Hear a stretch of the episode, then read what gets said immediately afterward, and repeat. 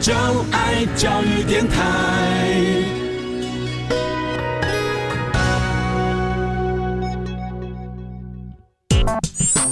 Mr. Future，请给我一点音乐。Yes sir。Mr. Future，请给我一杯咖啡。Yes sir。Mr. Future，请帮我开门。Yes sir。Mr. Future，请带我看见科技遇上产业的未来。Yes sir。科技遇上产业。未来无限可能，请进入产业大未来。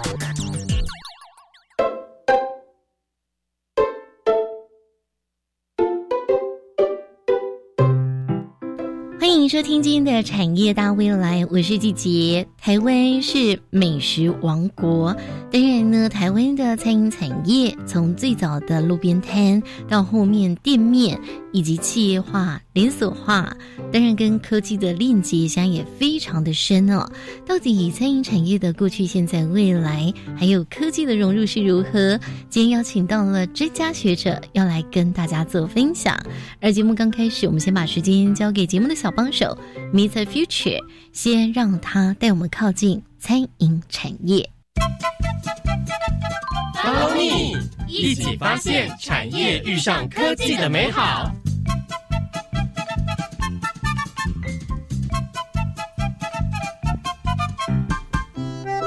大家好，我是 Mr. Future。台湾的餐饮产业当中，最具有人情味的，莫过于板豆，还有外汇文化。厨师会带着助手以及厨具，还有食材、桌椅，前一天就到主人家准备料理。而直到现在，也还有许多地区，只要到了神明生日的时候，就必定会宴客庆祝。在平林这个地区，他每年每个村都会轮着办，很热闹。客人就从第一家一直吃吃到后端，再走回来。那他们都会说：“哎，师傅，你刚刚吃过的料理，你的卤猪肉是最好吃。”在当时的小学徒，总是要从活的、生的开始料理，充分磨练到厨艺，十项全能。而现在，则是有了大量的加工厂提供加工品，并且厨房也会请更多的助手来分工合作，提升料理的效率。现在厂商都会帮你，比如该杀的杀好啊，所以我觉得很可惜，现在的年轻厨师哈、就缺少了这些功力。随着科技的发展，厨具、服务、料理方式都有了新的变化。现在可以利用低温烹调机维持温度，对肉进行疏肥，或是使用平板电脑来点餐，甚至可以同时烤二十几盘的菜肴。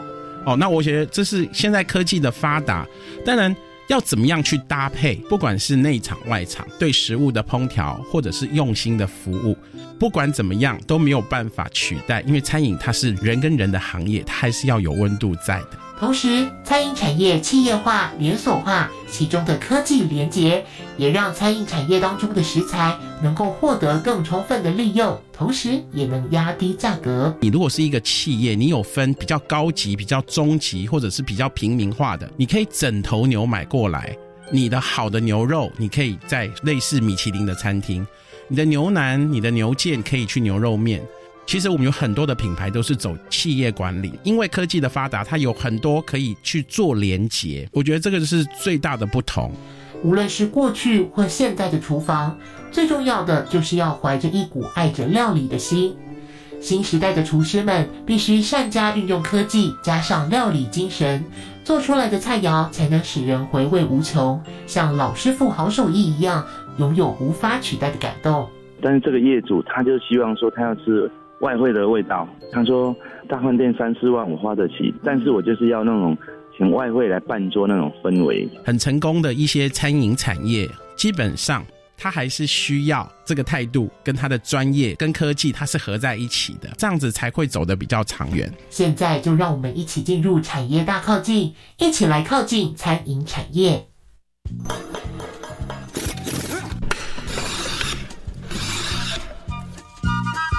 Let's go，产业大靠近。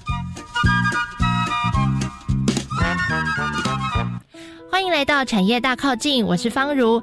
板斗呢是台湾传统文化之一哦，婚丧喜庆都会举行板斗来邀请亲朋好友一起共餐庆祝。那今天呢，很高兴的在单元当中邀请到了金山的兄弟食堂主厨，同时也是中华美食交流协会的郭宏彻理事长，在节目当中带领大家一起更了解餐饮产业。郭理事长您好，呃，各位听众大家好，大家早。呃，我们知道就是郭理事长其实十几岁就到餐厅打工，接触到料理，然后之后就对料理。产生了兴趣嘛？那当时还是呃第一位拿到台北县这个乙级厨师证照的大厨。那我们就很好奇啦，过去在这个板斗宴客的时候，那个现场的情形大概是什么样子的呢？其实过去如果是喜宴来讲，或是祝寿的宴席来讲，基本上一餐宴席都要两天的时间哦。以前都是在餐厅比较少，都是请来家里外汇嘛。所以第一天厨师的工作就是先把桌椅运送到。办桌的现场，然后把前置作业先处理，比如说餐盘先洗起来，那比如说蹄膀啦、猪脚啦、该卤的，就前一天都前置作业就把它做起。嗯，所以以前哈，什么事情都要自己来。那厂商卖给你的都是生鲜的，没有一些半成品的，所以以前的时间基本上都是两天至一天半的时间才能完成一场几十桌、上百桌的宴席这样。那我知道有一些听众朋友啊，就是跟方如一样有看过那个电影《中破塞》，它里面有说到，就是中破塞他只要带着厨具、菜刀和助手到现场负责煮就好。这个是在更之前的事情吗？哦，这个是在几十年前的事了。其实基本上现在哈都是当天呐，因为哈以前人在厨房人数可能会用少一点，那繁琐的工作很多。那现在呢，基本上就是厨师。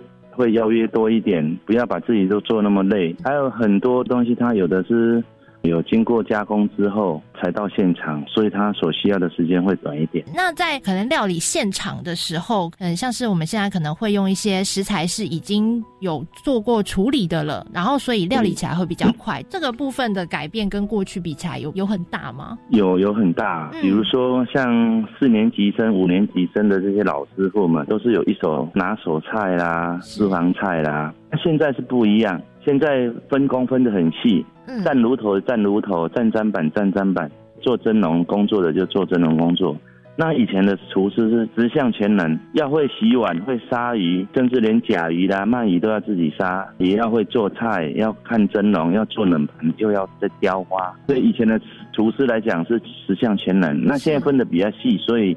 你专攻炉头就是炉头，你不没有站砧板，你对砧板你就比较陌生。这样想，请问一下郭理事长，您觉得过去那样子老师傅十项全能会比较好，还是现在分工我觉得要现在分工就是节省人力嘛，节省时间嘛。是觉得说真的要有自己能够 handle 一个厂。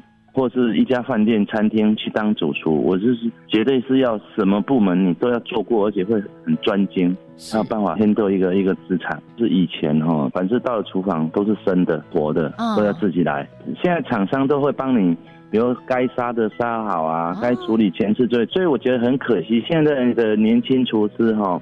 就缺少了一个前置作业这些功力。那现在啊，其实因为有很多像是什么婚宴会馆啦，或者是宴会厅啊，然后其实现在可能年轻人也没有这么常说，哎，举办这个流水席，然后或者是排场都没有像过去那么大。那现在的请客的风气会比较没有像过去这么盛行吗？其实分两级啦，一个乡下哦，大都市外的郊区。跟大都市内不同，嗯，因为在大都市里面，大家为工作而忙，哦，顶多是尾牙会拜拜，七月普渡会一起拜拜聚个餐，就两个节庆。那但是在乡下嘞，没有完全的把这个风俗习惯把它简化掉。以前比如说我流水席，我就请了二十桌，但是现在我请少一点，十桌至少五桌，他还是会请。所以这个区块在乡下还是看得到的，是，尤其南部居多。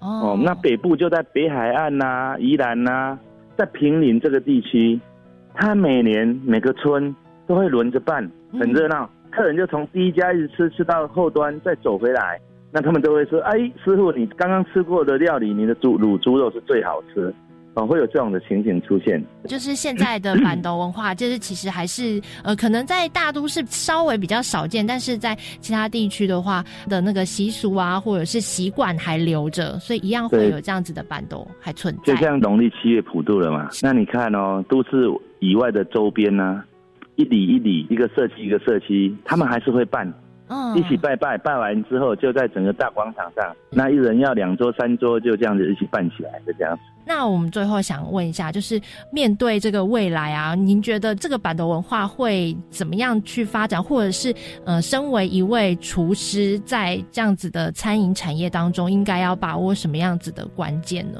我觉得现在年轻人哦，对外汇这个区块反而会喜欢，因为他们要尝试说什么叫以前的流水席。那在外汇的菜品跟餐厅的菜品有些差异，餐厅的菜品它讲究比较精致、比较细腻，是，但是外汇的菜品呢，它就是大盘大盘，保留有那种传统的那种口味。在外汇来讲比较讲究这样子，因为半桌就是吃汤头、吃口味嘛，所以做外汇的厨师他们基本上都会把这个当为关键，做的好不好吃，你看明年这家业者要不要再叫你？我是希望说外汇如果能够把品质做好，卫生条件做好，我相信外汇来讲还是有不会那么快就没了啦，还是有机会。嗯而且外汇的价格，你看哈、哦，一个喜宴来讲，外汇一万一、一万二。但是在餐厅饭店最起码都两万多起跳啊，所以这也是哈、业主他们如果他自己有场所，他肯定会叫外汇，尤其在都市以外的周边。其实，在都市里面都有一些社区的里民活动中心，比如说可以容纳二十桌、二十几桌，是，那以他们觉得说，哎，这样子符合我的需求，他们会请外汇来办。就像我之前有办一场在松烟成品楼上，单单包那个场就几十万了，但是这个业主他就希望说他要吃外汇的味道。哦，我说你这样划不来，我介绍你到大饭店去。他说大饭店三四万我花得起，但是我请你来我也要花三四万，我反而忙。但是我就是要那种请外汇来办桌那种氛围这样子。嗯，除了氛围之外，也是品尝理事长的好手艺，对不对？对，其实每一每一场外汇都是一个厨师或者是呃一个团队，他们可以拿出招牌菜，然后打出他们招牌一个非常好的方式，也是鼓励大家多多尝试啦。那今天呢，就非常谢谢中华美食交流协会的郭宏彻理事长在节目当中的分享，谢谢您。谢谢谢谢。那么接下来呢，我们就把时间交给季节，让专家学者带领大家认识产业的大不同喽。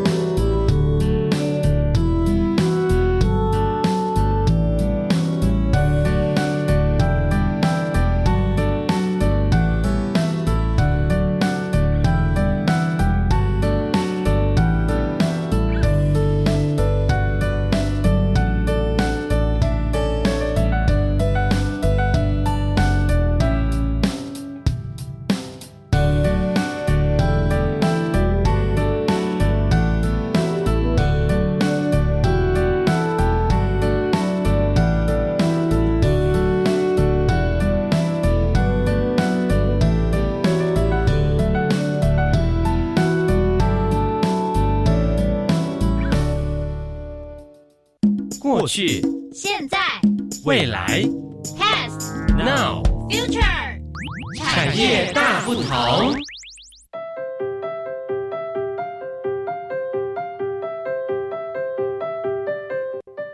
欢迎进入今天的产业大不同，我是季杰，今天要带所有听众朋友走进餐饮产业当中啊。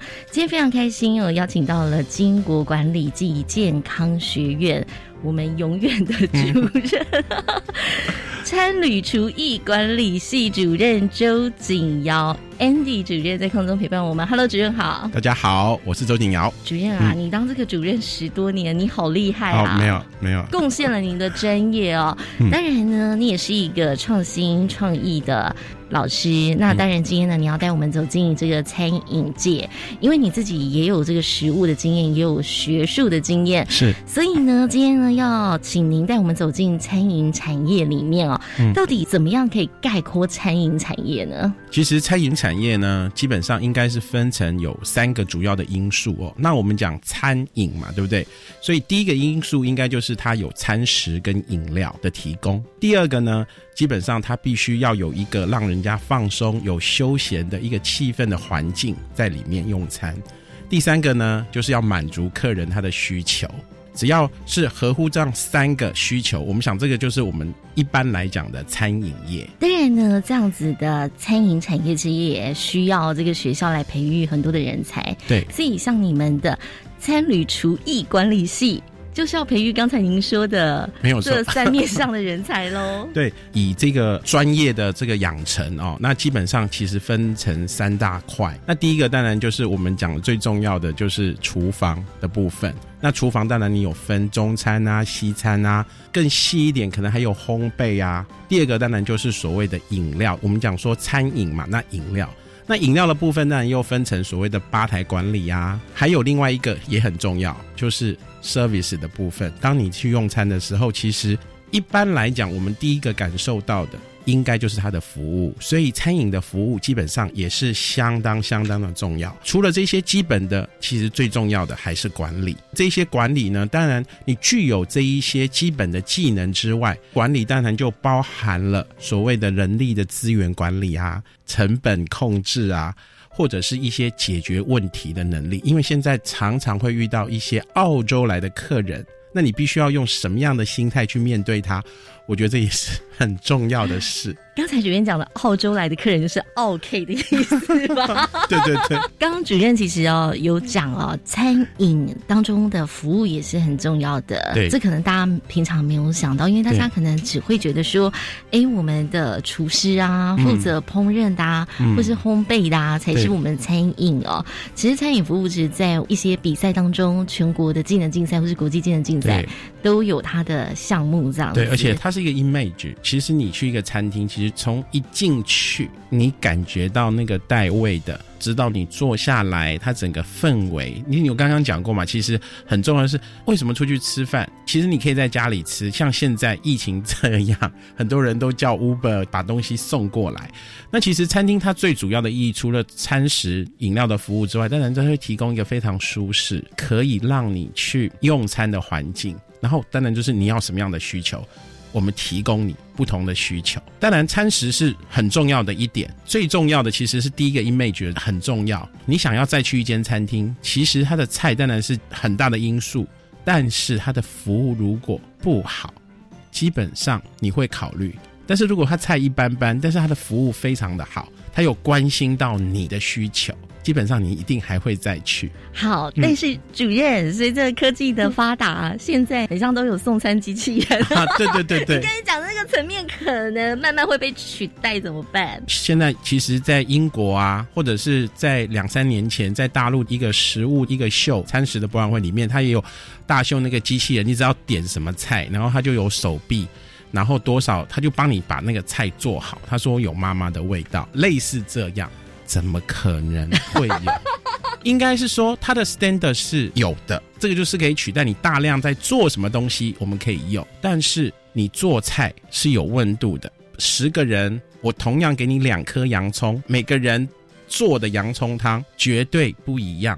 那个有爱放进去、有态度放进去的洋葱汤，绝对会是。不一样的。是，所以经过管理暨健康学院其实非常用心的来培育我们的餐饮方面的人才，而且我知道你们很用心，还把学生送到澳洲、新加坡啊、日本的东京去来做学习，这样子。对，这是我们的校外实习，对对，有一年，嗯，真的人才的养成不容易耶，所以不可能随随便便被机器人取代。但这在今天节目会好好跟大家做分享。对，可是我必须问问我们的主任啊，因为你自己也是是餐饮出身的，对那你后来又投入学界，那当然一走，你看走了这么多年，餐饮产业从过去到现在，你感受到最大的改变是什么？我先讲一下我的背景啦。好我还没进入业界之前，就是我的大学的过程是在加拿大多伦多，我念的是厨艺管理系。其实那个时候基本上没有人念这个科系，因为大家认为说你花那么多钱，你去念厨艺真的是头壳有有问有点问题。其实那时候我们在希尔顿饭店上班，大部分人都是去瑞士啊，去念所谓的旅馆管理或餐饮管理，其实厨艺非常的少。好，那也就是说，过去的产业基本上餐饮业来说都是学徒制了，那就是师傅说什么算。然后就算是餐饮业里面呢，出钱的老板基本上也不可能是主厨。那现在的餐饮业当然就是比较不一样了，现在其实就是走企业化连锁，也因为。餐饮业的蓬勃，在教育方面，基本上我们现在太多太多的餐饮相关类科的培育人才的学校或科系来培养这样的人，但是就是太多了。大家认为说好，你不会念书，你就去学做菜。真正投入餐饮的，跟你只是对他有兴趣，然后就去念的，其实还是会有一些差别。其实这条路真的是非常的辛苦哎、对因为我知道，比如说你要做一个蛋糕好了，嗯你不是一刚开始就可以做，你可能呢要先帮忙做蛋糕体，可能一做就做三百个，然后慢慢的才能去学一些烘焙的东西。我我也可以分享啊，就是其实那时候我在希尔顿饭店的时候，那个主厨基本上为了我量身定做一个两年的厨师的培养计划，就是 Kitchen Management Training。他希望我在这个两年完之后呢，我就可以当上副主厨或主管，就是我这两年里面要跑遍。希尔顿所有的厨房、点心房啊、切肉房、冷厨房、宴会厅厨房、牛排馆厨房、中餐厨房等等，我做了五个月，我每天都在跑菜、送菜，我每天要捏两百个水果塔皮。那时候科技没有说叫现成的来，那时候都手工哦手工，哈、手工。你觉得我每天送菜，你会觉得我有没有学到东西？好像没有，对不对？可是我会知道说补什么东西最多，就是它蛋糕最好。那时候其实卖最好的就是 Marble Cheesecake 跟黑森林蛋糕。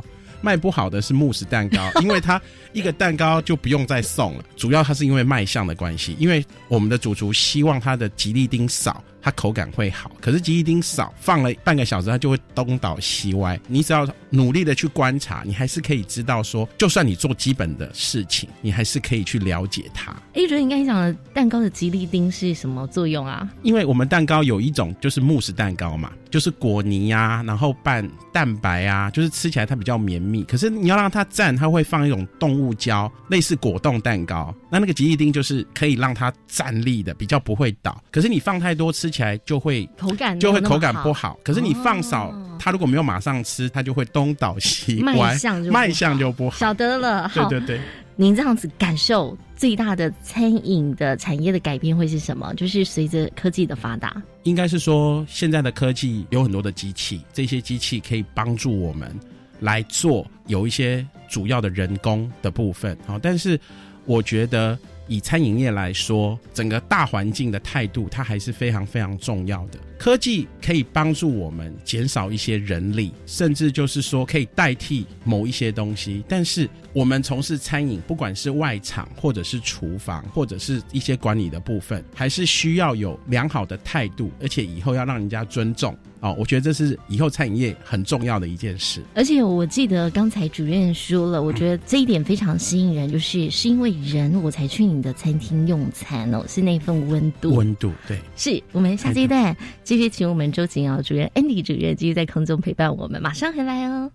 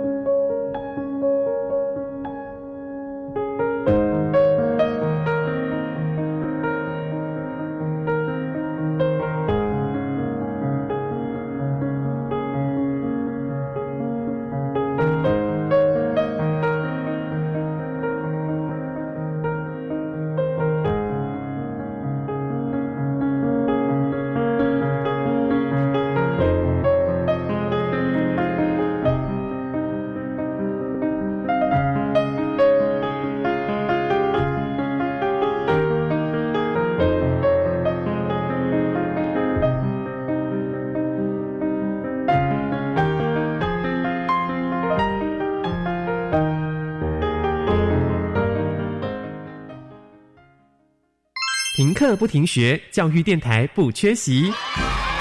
教育电台 Channel Plus 精选延伸学习课程，内容涵盖国文、英文、数学、艺术文化、本土语言等等，适合国小到大学学生收听，协助孩子培养素养能力，让爸妈更安心。欢迎到教育电台官网点选线上不停学专区，或上网搜寻教育电台 Channel Plus 网站，让我们一起防疫不停学。希望在学期间能够领学杂费的补助、生活奖学金、实习津贴，毕业后能够有正式的工作。参加五专展示计划就能让你如愿哦！好棒哦！透过五专展翅，减轻学生就学负担，企业与学校培养产业需求人才。教育部邀请企业参与，共创学生、学校及产业三赢局面。以上广告是由教育部提供。最近很不顺，家里蚊子又多啊，今天又觉得头痛发烧，该给师傅看看了啦。是不是还有后眼窝痛、肌肉关节痛？出诊。哎啊，你怎么知道？你也是哦。哎呀，这是登革热症状，家里积水要肠道，否则容易长病媒蚊，引发登革热。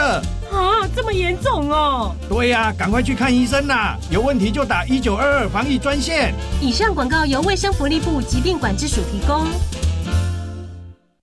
加外加外，阿玛波拉，扎根格玛西卡斯达斯，迪加古拉布古列列。大家好，我是来自台东的胡代明，这里是教育电台。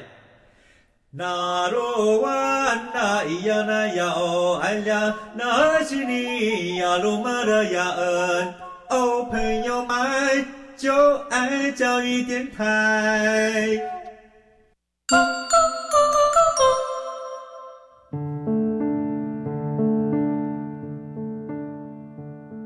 欢迎所有听众朋友追回到产业大未来当中的产业大不同。今天呢，要来跟大家聊聊餐饮产业哦。其实餐饮产业真的非常的大，然后今天很开心邀请到了金国管理暨健康学院我们的餐旅厨艺管理系的主任。那当然呢，主任他有这个业界跟学界的经验啊。那 Andy 主任您好，你好。好，周景尧主任，大家都叫你 Andy 主任。对对对，当然主任，我们继续来带大家走进这个餐饮产业哦。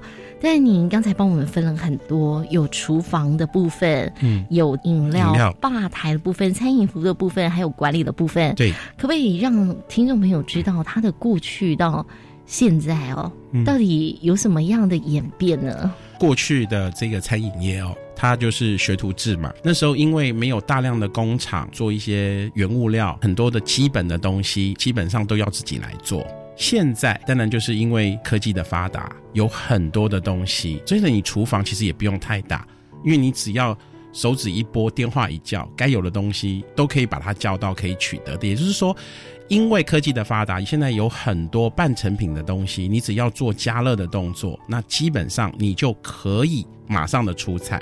那也因为现在科技的发达，现在的很多的餐饮业都是走连锁或者是企业。简单来说，可能我以前我只要牛肉，我只要最好的那一个部分，或者是说我是卖牛肉面，我只要那个牛腩的部分。你只要一个部分的牛肉，那基本上你的单价会高。可是你如果是一个企业，你有分比较高级、比较中级，或者是比较平民化的，你可以整头牛买过来。你的好的牛肉，你可以在刷刷锅，或者是在那种非常米类似米其林的餐厅。你的牛腩、你的牛腱可以去牛肉面。你剩下来的一些碎肉，你可以做成汉堡，你可以在另外一个早餐店或什么做。其实我们有很多的品牌都是走企业管理，因为科技的发达，它有很多可以去做连接。我觉得这个是最大的不同。以前我们如果做就是海鲜焗白酱，你一定要先熬海鲜高汤，熬好之后，你才有办法用奶油炒面粉加牛奶做成焗白酱。那你必须要这个人力时间保存。现在你只要整包焗白酱叫过来，还帮你做好了，你只要把海鲜烫一烫，加上焗白酱就好了，保存的时间。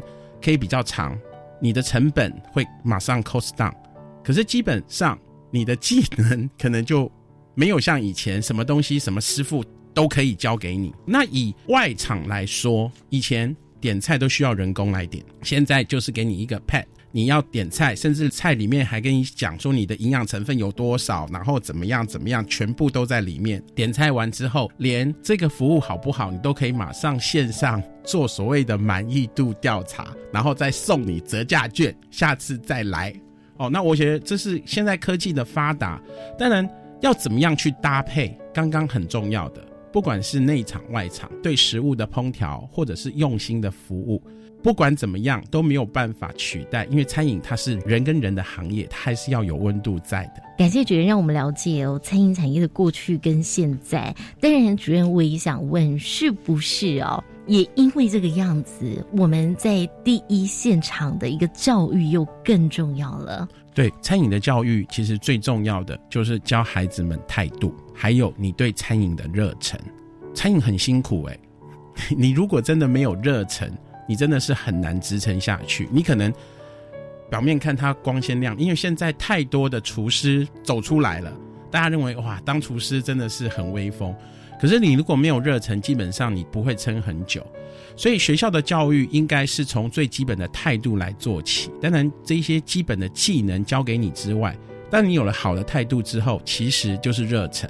当然，是不是这样子呢？也能够去面对这个，不论科技怎么样的演变，或者说呢，在我们制作的功法或者说程序越来越少，然后越来越便利的时候，它还是可以保有那份对于食材或是服务的温度。对，其实就是说，不管是厨房也好，外场也好，不管它科技再怎么发达，你拿的是半成品，或者是用 pad 去服务，但是你知道原来是怎么样，你就会更有温度。去善用这样的一个科技，然后虽然它是冷冰冰的东西，但是你还是可以让它有温度的。是，所以这个刚才主任有说哈，这个半成品真的可以减少人力哦，还有成本。对，但虽然是一件好事啦，可是重点是怎么样可以让它，就是你节省下来的这些成本或是时间啊，可以再创造出更好的服务，或是让大家有更好的口感。或许是不是我们可以再投入不一样的时间去做更多对于这个餐饮的部分更好的事？既然人力成本减少，或者是食物。成本减少，那当然它就是在客人的服务方面，或者是说在烹调的过程里面，那它可以把这一些更用心去把它做一个呈现。当然你不可以说买来然后就是 A 加 B 加 C，然后就出去。我觉得这个就失去餐饮业它最主要的意义了哦。我想现在很成功的一些餐饮产业，基本上。他还是需要这个态度，跟他的专业跟科技，它是合在一起的，这样子才会走得比较长远。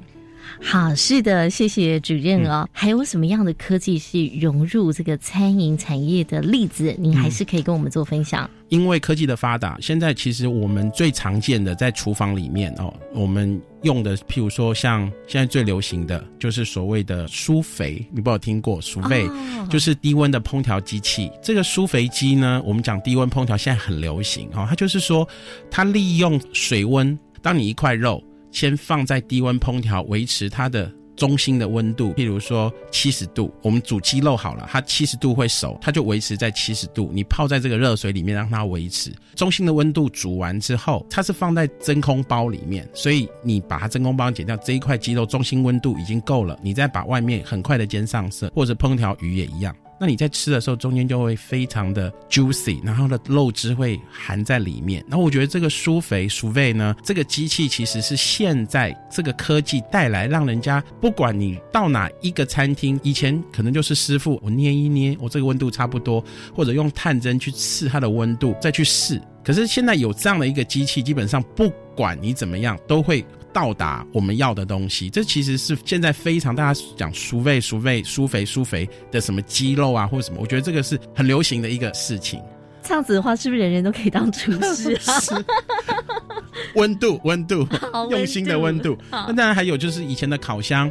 可能就是直接烤了，那现在其实有一种叫蒸烤箱的，就是说这个烤箱里面它还会注入水蒸气，可以让你烤外面很硬、里面很松软的面包，或者是说，因为这一个蒸烤箱它一次可以放二十几盘的菜肴，所以你在同一个时间你时间可以缩短。再来就是刚刚讲过的这个机器人，我不知道啦，我真的也很难想象说以后你会愿意买一个机器人代替妈妈或爸爸在家里煮饭吗？以我是一个厨师来说，以一个爱烹调的人来说，其实做菜是一种舒压，而且是可以让家里开心的一件事情。当然，机器人在工厂里面，它可以减少时间，可以代替很多的人力，它一样是可以 cost down 成本。到底这个机器人的使用会到达什么样一个程度？但是我觉得，不管它做怎么样，都还是要以人的温度为主。哇，谢谢主任，您自己在提醒我们，以你这个教育现场、教育专家，你还是告诉我们，我们餐饮纵使有科技的融入，一定不要忘记维持对人的温度。好，我们下阶段继续请周景尧主任、Andy 主任带我们走进餐饮产业当中哦，我们来聊聊未来到底它的走向跟趋势会是如何。等一下，马上回来。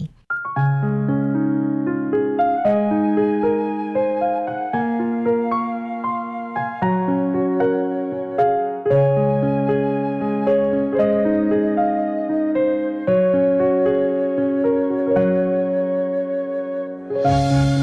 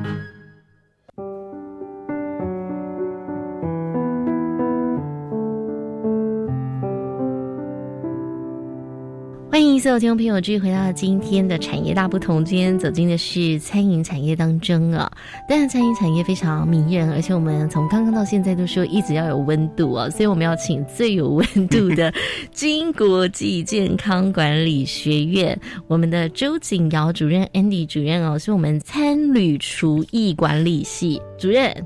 我们继续回来了。好，讲到温度，应该呃，你年纪很小的时候，应该就是那种小摊贩啊、小吃啊，对不对？对，相信那一种古早的味道，应该是最甜美的吧？对，其实以前我们说外面吃这个以中餐嘛，那个切咖米啊、担担面啊，可能都会熬大骨汤啊。然后那个基本的汤头啊，很天然的小菜啊，然后那种干面啊，或者是切咖米，我觉得那个就是很美味。其实今天要找到这样子的店，其实已经很少了。现在基本上，因为刚刚说很多东西都是半成品，甚至有很多的小菜什么的，它也可能都是工厂做完，它直接就放在那边卖了。很多不是店家自己做的，对，很多，所以那味道都很 相同。然后再来就是以西餐来说，现在很多的餐厅其实都因为发达嘛，所以它的味道其实你在 A 加 B 加 C 加吃的，其实因为它调味料是一样的，所以你吃起来味道应该也会很相近。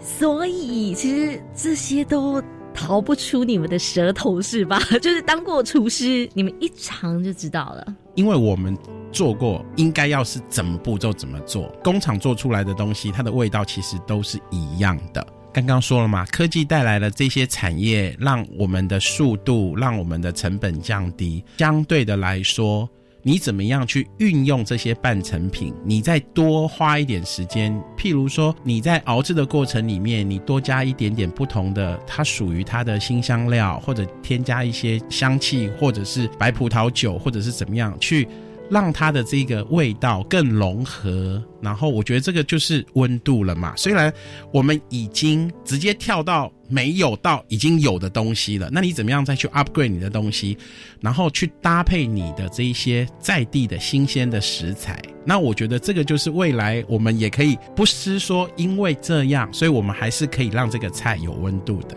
太棒了，嗯。而且会让这个菜更好吃，也更有特色。这样子，对对。我们不是只有 A 加 B 加 C，你还可以创造很多的东西在里面没哦。有错，没有太棒了，谢谢主任。但是主任很像你也常常到国外，比如说哎、去做一些参访啊，嗯。或者说这个学生在国外做一些海外的实习，你也会看到一些对别的国家的餐饮的产业，嗯是不是可以跟我们分享一下？我当了十几年的主任哦，那在十几年前跟现在其实有很大很大不同了哦。以前我们去参观气势工厂，可能它就是那种家里面比较小型的，那所有的东西产量比较少，然后可能它没有做很多，可是它够新鲜。我们现在去参观的这个气势工厂，它的规模又不一样，它在制造整个气势的过程里面，基本上都用机器，而且它的量可以做得非常非常的多。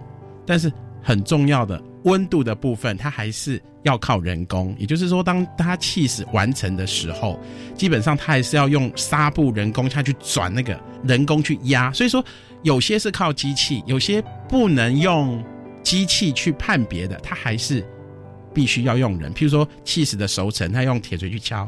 这个也是一个趋势，也就是说，在国外有一些原物料的，像气势工厂或巧克力工厂，因为科技带来，让它可以大量的生产，但是它也把这样的一个产业，它变成了一个观光的工厂，不但让不管是外国人或者他本地人，他可以去了解这样的一个产业，而且可以促进他整个当地的一个发展。而且他们在发展的时候，他们是一条心，他们是会团结的。就是说，这个气势这边气，大家都在做气势，他们是互相团结，让这个产业会更好的。我觉得这个是很重要的一件事情。然后科技让它的时间缩短，有些靠机器做出来的，让你很清楚明白，甚至做完的东西，它还可以做成一个餐，让你在那里享用。譬如说，我们去意大利的 Chianti 酒厂参观酒厂之后，他就弄了一个所谓的餐酒餐。那这个餐酒餐里面，它结合了刚刚你参观过的这个火腿 Parma ham 的火腿，刚刚你参观过的 cheese，全部把刚刚所有你参观的东西，它把它结合在一起。哦，那我觉得这个观光产业配合你的餐饮，其实也就是观光之一。那它如果可以这样子做一个连接，而且是让整个产业链是大家一起成长的，我觉得这是国外他们让你去看的时候，哇，怎么会这样子一个非常好的一个经验。哇，是，所以呢，台湾的餐饮产业它也可以结合观光，让它可以变得比较大，这样子哦。对对是不要去局限住哦。那当然也想请主任跟他聊一下。未来这个餐饮产业它的走向跟发展趋势会如何呢？随着科技越来越发达，我想说，未来的产业啊，基本上它的走向看你吃什么了哈。我主要还是会分成第一个，你一样是走在那个餐饮的最高，吃米其林啊，你的客单价很高的，然后再来就是说一般的餐厅，再来就是所谓的素食店或者是街头小吃。台湾的特色就是它的美食、它的饮食文化跟它的多元性，我觉得是没有任何一个国家可以做取代的。科技不管它再怎样文明，我不知道未来我是不是可以接受一个机器人帮我做菜，但是我觉得只要我们可以妥善去运用科技，最后最后我觉得还是要有一个人。去统整这些东西，让它出来，不管它是在高级的餐厅，或者是素食餐厅，甚至是小吃，这个是我非常期待的。因为未来大方向少子化，要环保，要绿色烹调，我觉得这些东西都是未来整个方向一定会走的。而且少子化跟人口的老化。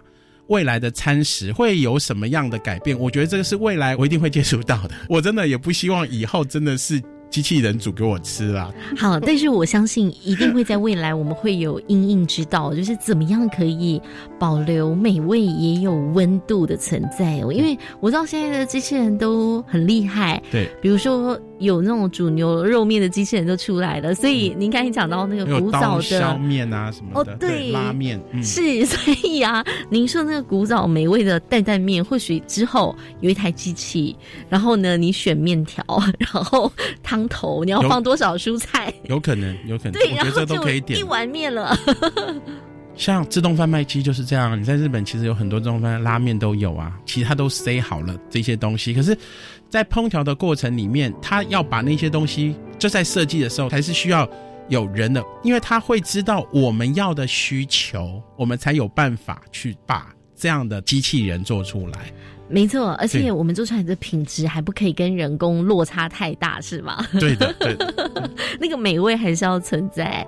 那所以未来或许也会让生活是更不一样、还有还有一个未来的一个趋势，我现在有想到哦，因为现在因为疫情的关系，其实大部分都像很多的点外面的外食，我不知道疫情过了以后，这一股点外食的这个产业会不会下降？但是以现在来说，因为疫情关系，大部分都点，那这个其实也是以后未来产业的一个很大的考量，因为我不管我要吃什么东西，我只要透过 Pad 我点了，而且这个不用餐厅服务，那它会少很多很多的成本。你把这个成本放在你的食物上面，本来是餐厅要提供个优良的环境让你吃，可是你现在在家里吃，搞不好是更好的，所以您说这个实体餐厅的店面可能会越来越少哦。有可能，有可能有可能。而且你看，因为现在很多的便利商店也都有座位区，它为什么要？因为它就变成餐厅啦。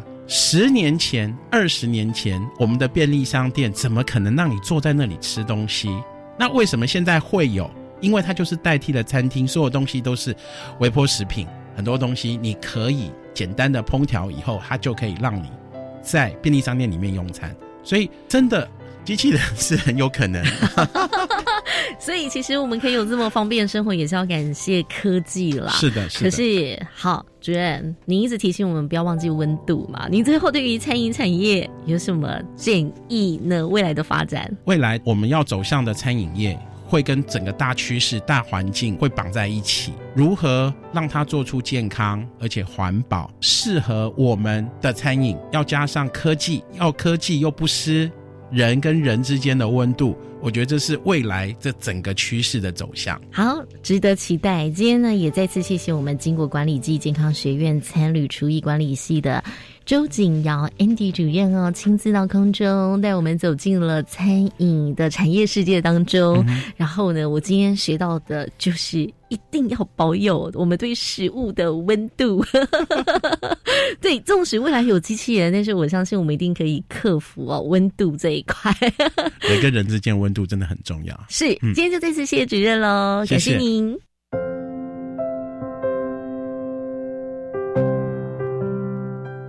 谢谢周景尧主任，让我们知道食物其实是有温度的。我们下阶段呢，再请周主任还有郭宏彻理事长，透过快问快答的方式，带我们快速的在了解餐饮产业。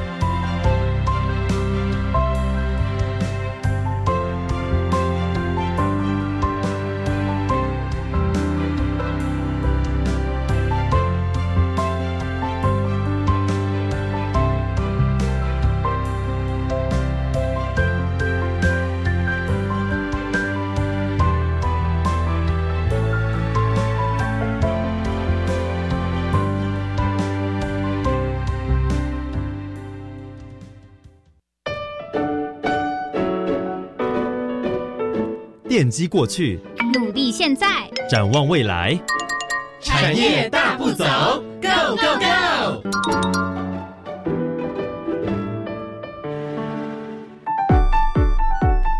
大家好，我是 Mr. Future。最后用快问快答，请业界达人与专家学者分享产业的现在、过去、未来。Ready Go！请问产业的过去是？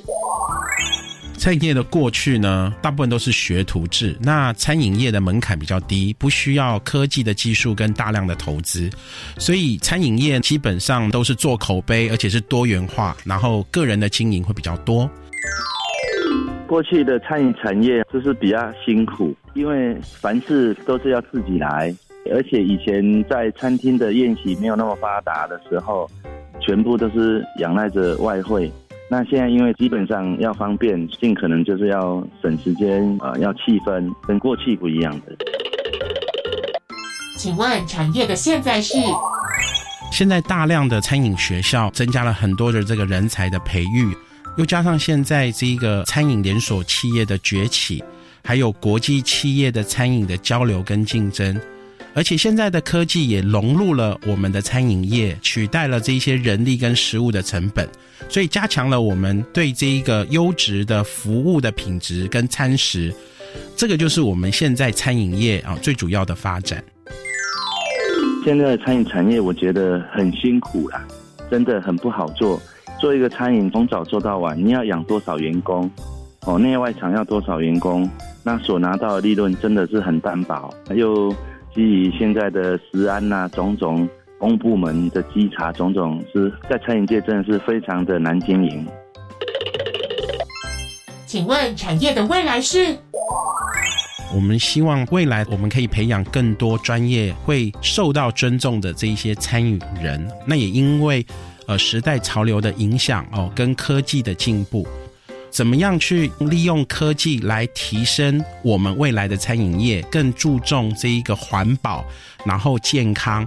我们其实有更多的空间。怎么样做出有温度又加上有科技呃的餐饮业？我觉得只要大家有所发挥，一定可以闯出自己的一片天。我觉得餐饮产业的未来哈，我希望说一些年轻的餐饮从业者哈，要多加努力。以前国小、国中毕业就当学徒了，现在基本上是高中、大学毕业先来到这个职场，但是有的念了四年、五年，毕业之后又放弃这个行业，所以我鼓励这些年轻的学子们做中婆哈，我没戏啦，啊定位不一啦，但是哈养活一家还是没问题的。那我希望说大家能够共同为台湾的餐饮来努力，一起来打拼。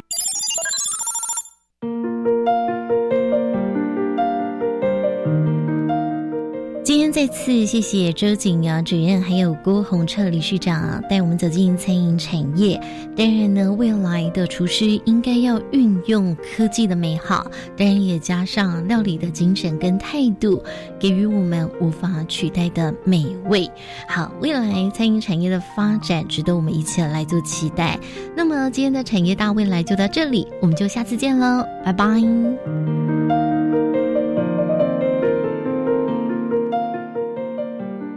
我是中华美食教育协会理事长郭宏策。嗯，我是一个餐饮人，我从事这个工作四十三年了，我知道这个的辛苦。我期待未来的产业能够一直的走下去，而且会更好。我是金国管理暨健康学院餐旅管理厨艺系主任周景尧。我期待未来利用科技文明与技能，可以创出保有台湾独特的饮食文化及多元性的餐饮产业。那也希望产业能够提供健康、环保、安全的美食，利用优质的这个教育环境，是我们餐饮业大家共同的使命。